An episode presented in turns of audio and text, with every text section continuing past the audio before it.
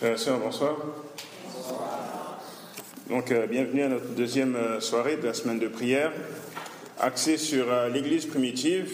Donc, comme on l'a dit hier, euh, nos études vont être spécialement tirées du livre des Actes.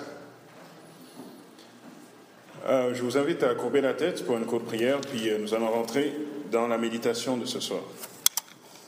Éternel, notre Père, notre Dieu, encore une fois, merci de nous permettre de nous réunir ici pour étudier ta parole et prier ensemble. Euh, je te supplie, Seigneur, d'envoyer ton Esprit Saint afin de parler à travers moi, Seigneur, et euh, de toucher le cœur de toutes les personnes ici présentes. Et ce que nous allons apprendre ce soir, Seigneur, nous donne plus de confiance en ta parole et de confiance dans le fait que tu nous tiens près de ton cœur. C'est au nom de ton Fils Jésus que nous t'avons prié. Amen. Donc, hier soir, nous avions vu euh, spécialement Actes, chapitre 1er, les versets 1 à 8. Et euh, nous avons parlé surtout du fait que les disciples devaient attendre pour recevoir le Saint-Esprit, n'est-ce pas? Que c'était une directive de Dieu, ils devaient attendre. Dieu ne leur avait pas dit combien de temps, puis il se trouve que ça avait été dix jours. Donc on avait un peu développé sur les dix jours, euh, dans quel état d'esprit est-ce qu'ils avaient attendu, quel était l'état des disciples avant euh, la, avant la Pentecôte et avant ce moment de prière. On avait vu que les disciples, à peine 50 jours avant la Pentecôte, ils étaient pleins d'orgueil, ils étaient remplis d'eux-mêmes, ils étaient lâches, ils étaient euh, déprimés. Euh, mais lorsque euh, ils étaient pleins de doutes, mais lorsque Dieu leur a envoyé l'Esprit, ils ont été transformés. On a vu que donc en peu de temps, Dieu peut opérer un grand miracle si nous nous présentons devant lui. On a aussi vu que Jésus a commencé son ministère de manière totalement opposée à la manière dont il a commencé. C'est-à-dire quand Jésus a commencé son ministère, il a passé 40 jours dans le désert, tout seul, sans prêcher à personne et sans manger. Mais quand il a terminé son ministère avec les disciples, il a passé encore 40 jours avec eux, mais cette fois, il prêchait aux gens, il les enseignait, puis il mangeait avec eux. C'est complètement l'opposé de ce par quoi il avait commencé. Elle avait dit que Jésus était resté 40 jours supplémentaires sur terre parce qu'il avait estimé que c'était nécessaire de former les disciples. Elle dit que le chiffre 40 est lié à la formation. Il voulait leur montrer dans les Écritures ce qu'ils n'avaient pas compris auparavant, car ça allait être déterminant pour la suite. Ils devaient comprendre que le Messie devait mourir et ressusciter, que c'était bien Jésus, et ils devaient comprendre autre chose aussi avant de recevoir la Pentecôte, le Saint-Esprit que nous allons voir aujourd'hui. Ce qui nous emmène dans nos textes de méditation, Actes chapitre 1er, allez à partir du verset 15. Actes chapitre 1er, à partir du verset 15, on va voir que l'Église primitive était une Église à l'étude, et qu'il y a quelque chose en particulier qu'ils devaient comprendre avant même de recevoir le Saint-Esprit. Actes chapitre 1er à partir du verset 15. C'est écrit, En ces jours-là, Pierre, se levant au milieu des frères, euh, le nombre des, euh, des personnes réunies étant d'environ 120, et dit, Hommes, frères, il fallait que s'accomplisse ce que le Saint-Esprit dans l'Écriture a annoncé d'avance par la bouche de David au sujet de Judas, qui a été le guide de ceux qui ont choisi Jésus. Donc on voit ici que Pierre et les autres avaient compris que la trahison de Judas, c'était quelque chose qui avait été prophétisé, c'est quelque chose qui avait été écrit d'avance dans les Écritures. Et pourtant, ce sont eux qui ont recommandé Judas à Jésus. Si vous euh, lisez les évangiles, vous allez voir que euh, il y a quelqu'un qui est venu et qui a parlé à Jésus, qui a dit, Maître, je te suivrai partout où tu iras. Et puis Jésus lui a répondu, ben, euh, les renards ont des tanières et tout, mais le Fils de l'homme n'a pas opposé sa tête. Ben, ce personnage-là, c'était Judas. Mais les disciples encouragés ont dit, non, il faut qu'il soit avec nous parce que c'est quelqu'un de brillant, etc. Il va aider à la cause. Et Jésus a pris Judas parce que les disciples le lui ont recommandé. Et pendant tout le ministère, jusqu'à la Sainte Seine, ils n'avaient pas compris que c'est lui qui allait trahir Jésus. Mais ici, Pierre montre qu'il avait bien compris, il avait fait l'association entre les Écritures de l'Ancien Testament et le fait que Judas allait trahir Jésus. Et c'est la première chose. Au verset 17, c'est écrit, il était compté parmi nous et il avait part au même ministère. Cet homme ayant acquis un champ avec le salaire du crime est tombé et s'est rompu par le milieu du corps et toutes ses entrailles se sont répandues. Donc là, les gens peuvent penser qu'il y a une contradiction. On dit Judas est tombé, toutes les entrailles se sont répandues, alors que dans les évangiles, on dit qu'il s'est pendu, c'est comme ça qu'il est mort. Mais si vous lisez Jésus-Christ, d'Ellen White, elle va réconcilier les deux. En fait, ce qui s'est passé, c'est que Judas, lorsqu'il s'est rendu compte que son, sa trahison ne menait nulle part, il a vu se pendre d'un arbre très élevé, et Judas était quelqu'un de grand et massif. Donc lorsqu'il a sauté pour se pendre, à un moment donné, la branche sur laquelle il avait attaché la corde s'est cassée, et donc il, s'est retrouvé à tomber dans les airs. Lorsqu'il a frappé le sol, ses entrailles se sont répandues. Et euh, plus tard, on dit que les chiens sont venus et ont mangé les entrailles de Judas. La chose a été si connue de tous les habitants de Jérusalem que ce chant a été appelé euh, dans leur langue Akeldema, c'est-à-dire le chant du sang. Maintenant, si vous regardez bien ce qui est marqué au verset 16, et ensuite on va sauter au verset 20. Verset 16 dit Homme, frère, il fallait que s'accomplisse ce que le Saint-Esprit dans l'Écriture a annoncé d'avance par la bouche de Judas au sujet euh, de David, pardon, au sujet de Judas qui a été le guide de ceux qui ont, de ceux qui ont saisi Jésus. Verset 20. Or, il est écrit dans le livre des psaumes que sa demeure devienne déserte et que personne ne l'habite et qu'un autre prenne sa charge. Donc Pierre ici est en train de dire, nous étions douze, Judas été compté parmi nous, il, nous a, il, a trahi le maître, donc nous sommes maintenant juste onze. Mais ils avaient compris que dans le livre des psaumes, c'était annoncé qu'il allait faire ça, qu'il n'allait pas revenir, parce qu'on a dit que sa maison soit déserte. Donc Judas n'allait d'aucune manière revenir. Et qu'il fallait que quelqu'un d'autre prenne sa charge, c'est-à-dire qu'il fallait remplacer, il fallait trouver un douzième disciple pour remplacer Judas. Vous allez comprendre au fur et à mesure qu'on avance pourquoi est-ce que ça c'est important, pourquoi est-ce qu'il devait trouver un douzième disciple.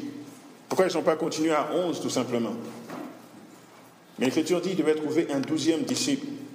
Donc ça c'est référence dans Psaume 69, verset 25, on voit que la maison sera déserte. Et dans Psaume 109 et versets 7 à 8, on voit qu'il devait élire un successeur. Certains ont pensé que Paul serait le douzième apôtre qui a remplacé Judas. Mais on va voir pourquoi est-ce que ce n'est pas Paul. C'est juste une tradition quand les gens disent que Paul est le douzième, mais Paul ne peut pas être le douzième, pour deux raisons.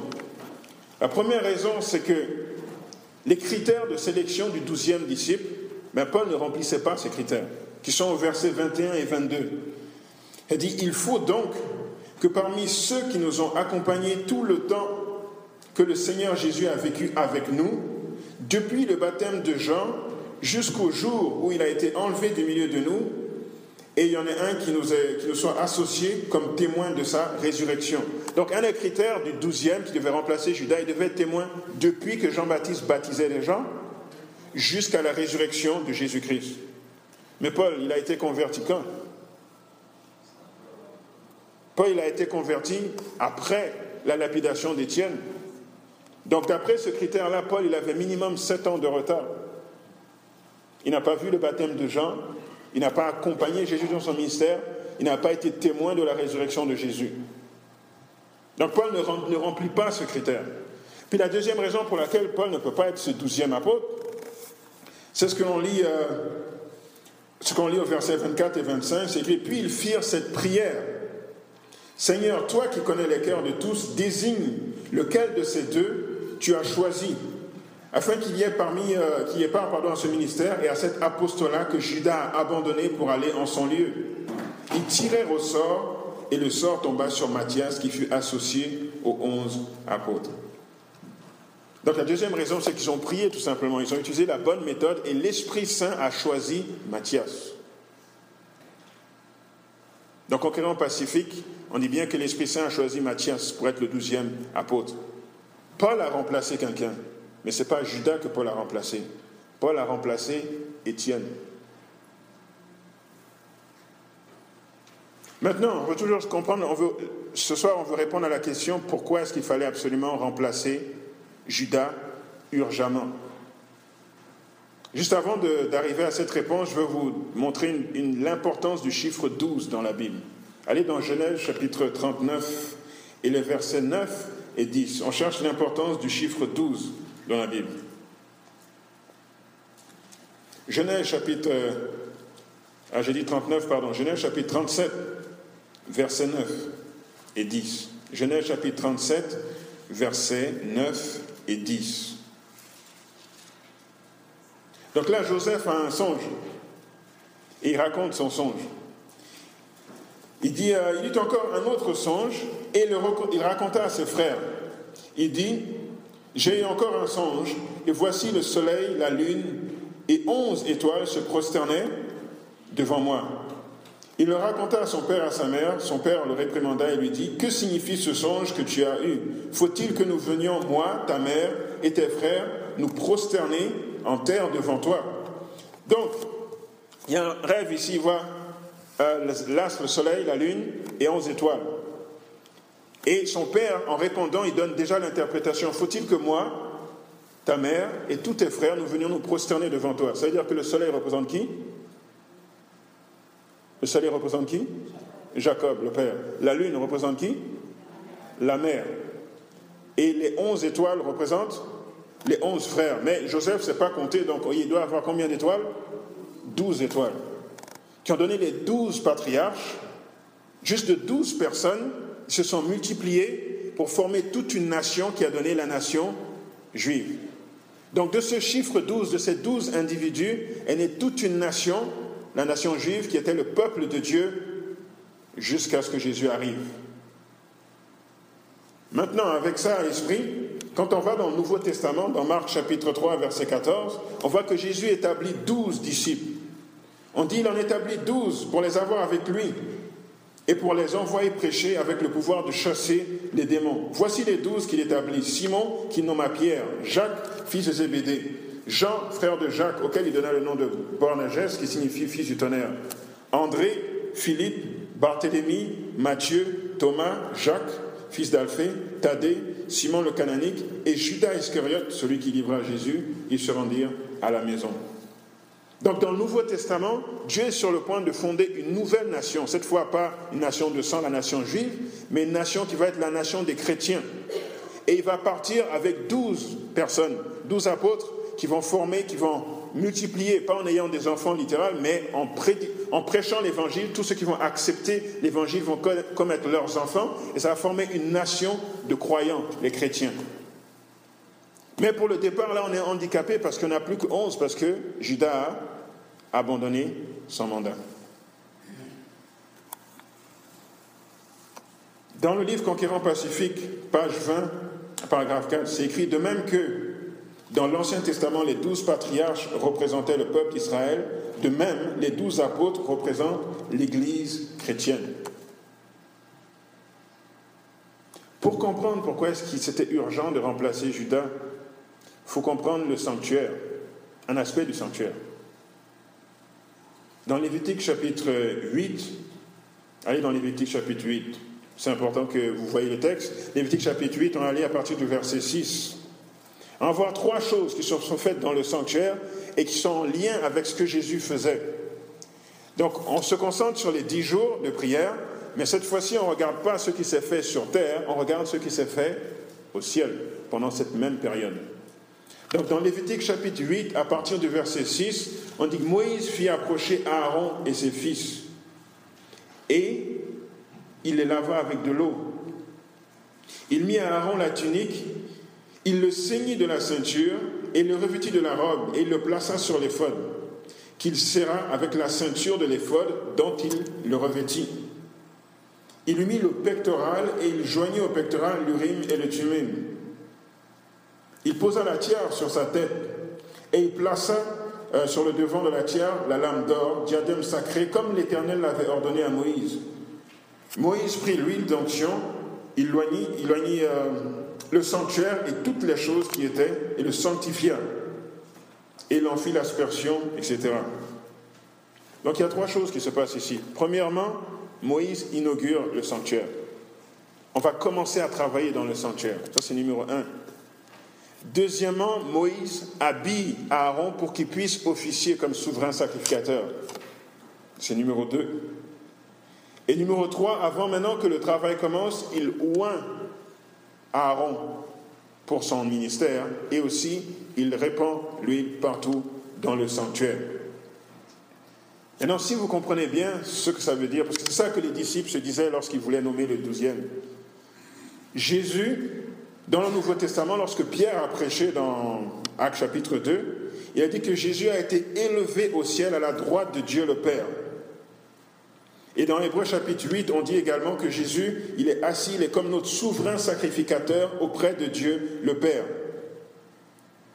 Ça veut dire que ce que le sacrificateur faisait dans le sanctuaire, c'est la même chose que Jésus devait faire au ciel une fois ressuscité. Il devait aller, il devait inaugurer le sanctuaire. Dieu le Père devait le revêtir de vêtements pour qu'il puisse avoir son ministère en tant que prêtre pour vous et moi. Et numéro 3, il devait recevoir l'onction du Saint-Esprit que le Père allait mettre sur la tête de Jésus et partout dans le sanctuaire. Mais il y a un des articles en particulier sur lequel on doit attirer notre attention qui explique pourquoi est-ce qu'il devait nommer urgemment un douzième apôtre.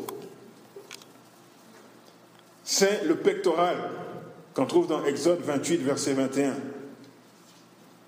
Sur le pectoral, il y avait des pierres, une rangée de trois et rangée de quatre.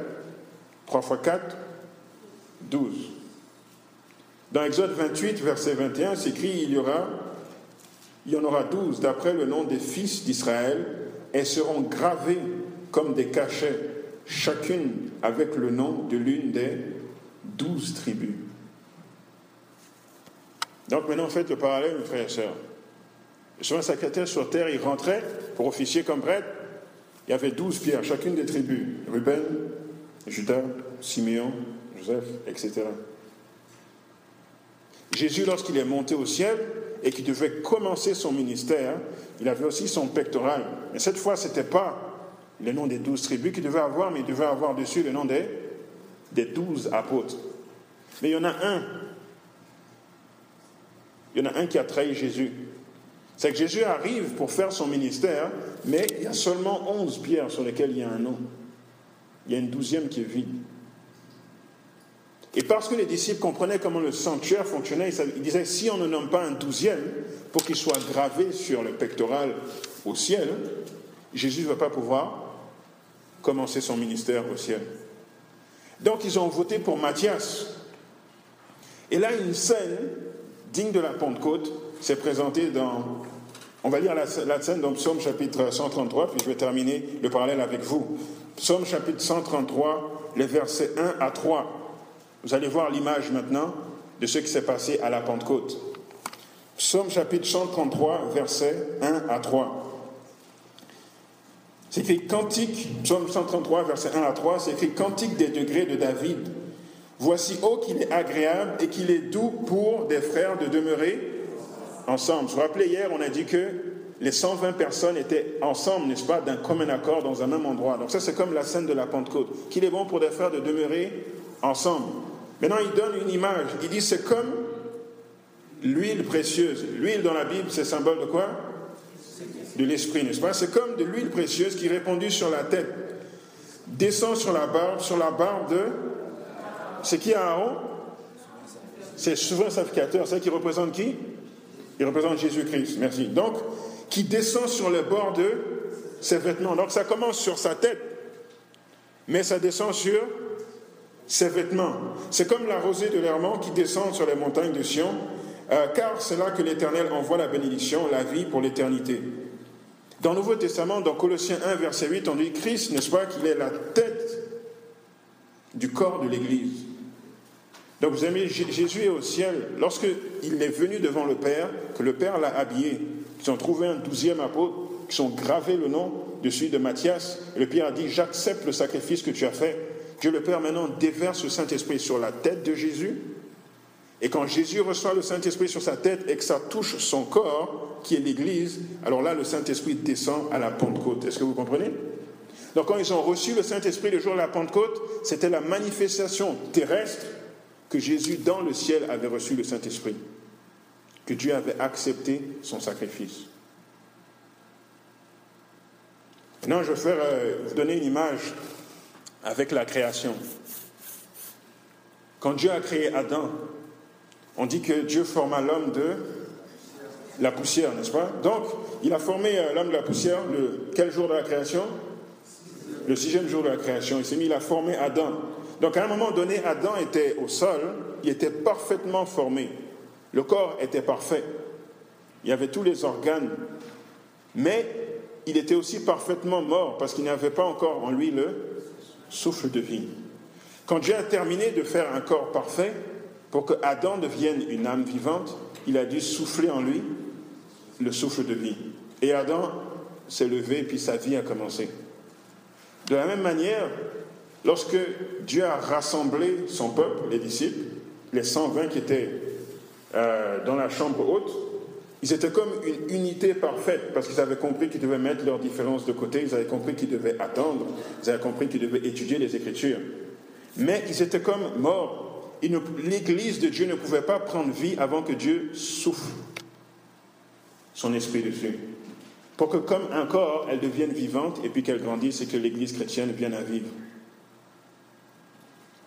Aussi, Adam, Dieu lui a donné un travail le sixième jour avant de lui donner une femme.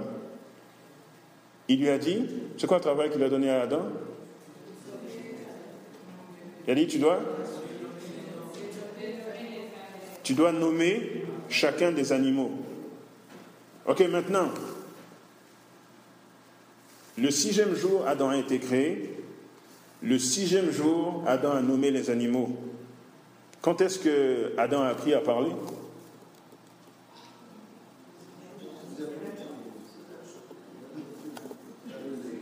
Est-ce que tout le monde voit que l'habilité d'Adam de parler était comme un miracle instantané?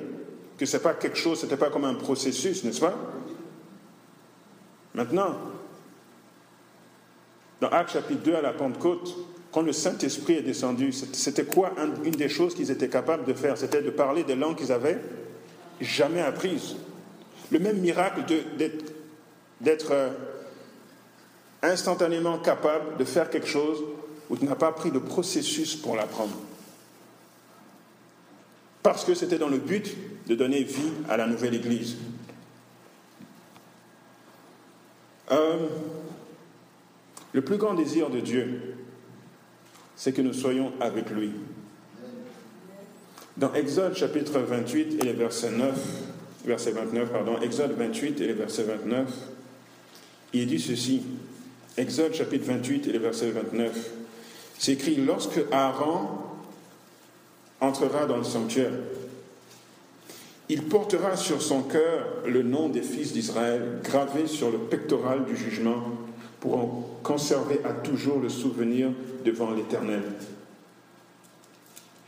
Jésus aussi, il porte sur son pectoral, il nous porte près de son cœur et il porte aussi notre jugement, c'est-à-dire ce qu'on devrait, avoir comme punition, parce que nous sommes des pécheurs, tombe sur Jésus.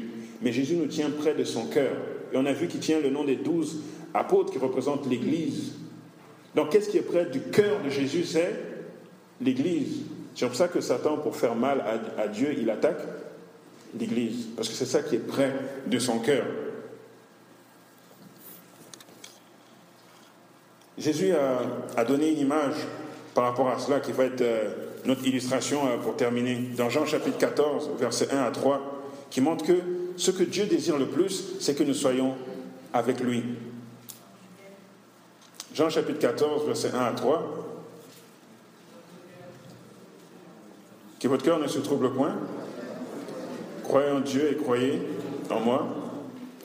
Il y a plusieurs demeures dans la maison de mon Père. Si ce n'était pas, je vous l'aurais dit.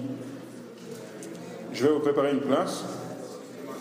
Et lorsque je m'en serai allé, que j'aurai, vous aurez préparé une place, je reviendrai et je vous prendrai avec moi, afin que là où je suis, ils soient aussi.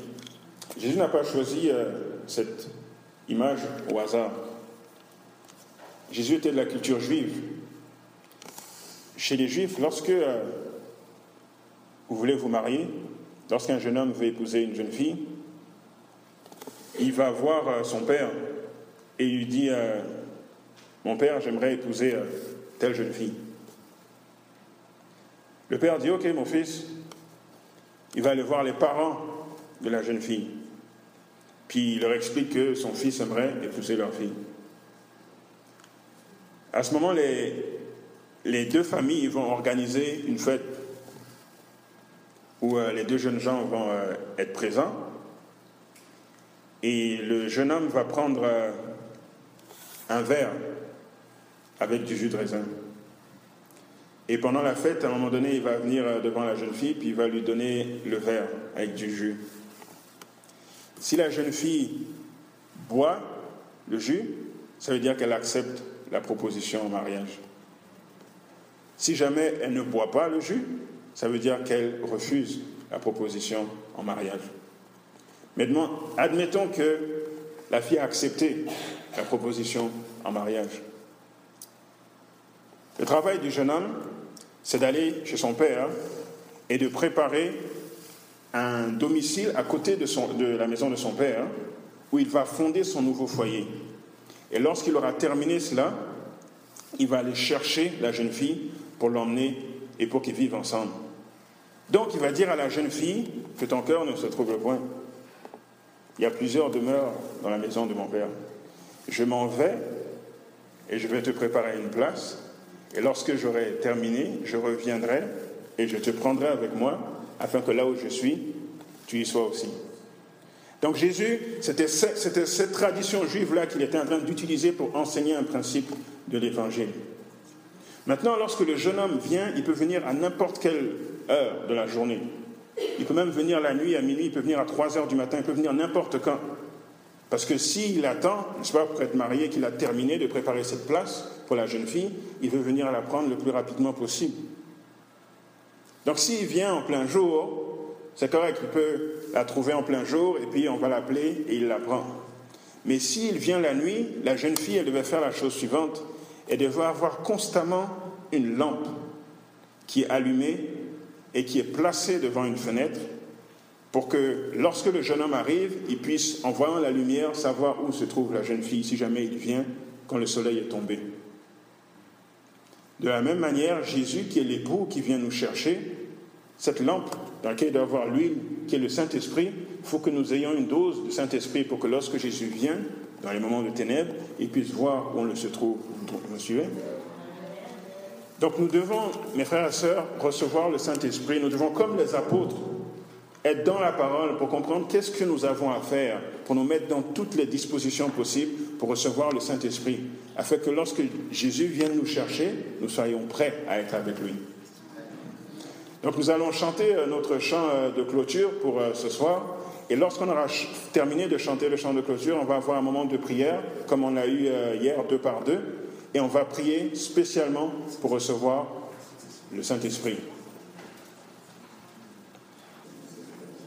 Éternel notre Père, notre Dieu, nous voulons te remercier infiniment, Seigneur, pour le fait que tu nous tiennes si près de ton cœur et que tout ce que tu euh, fais en ce moment au ciel est dans le but euh, de nous avoir avec toi le plus rapidement possible.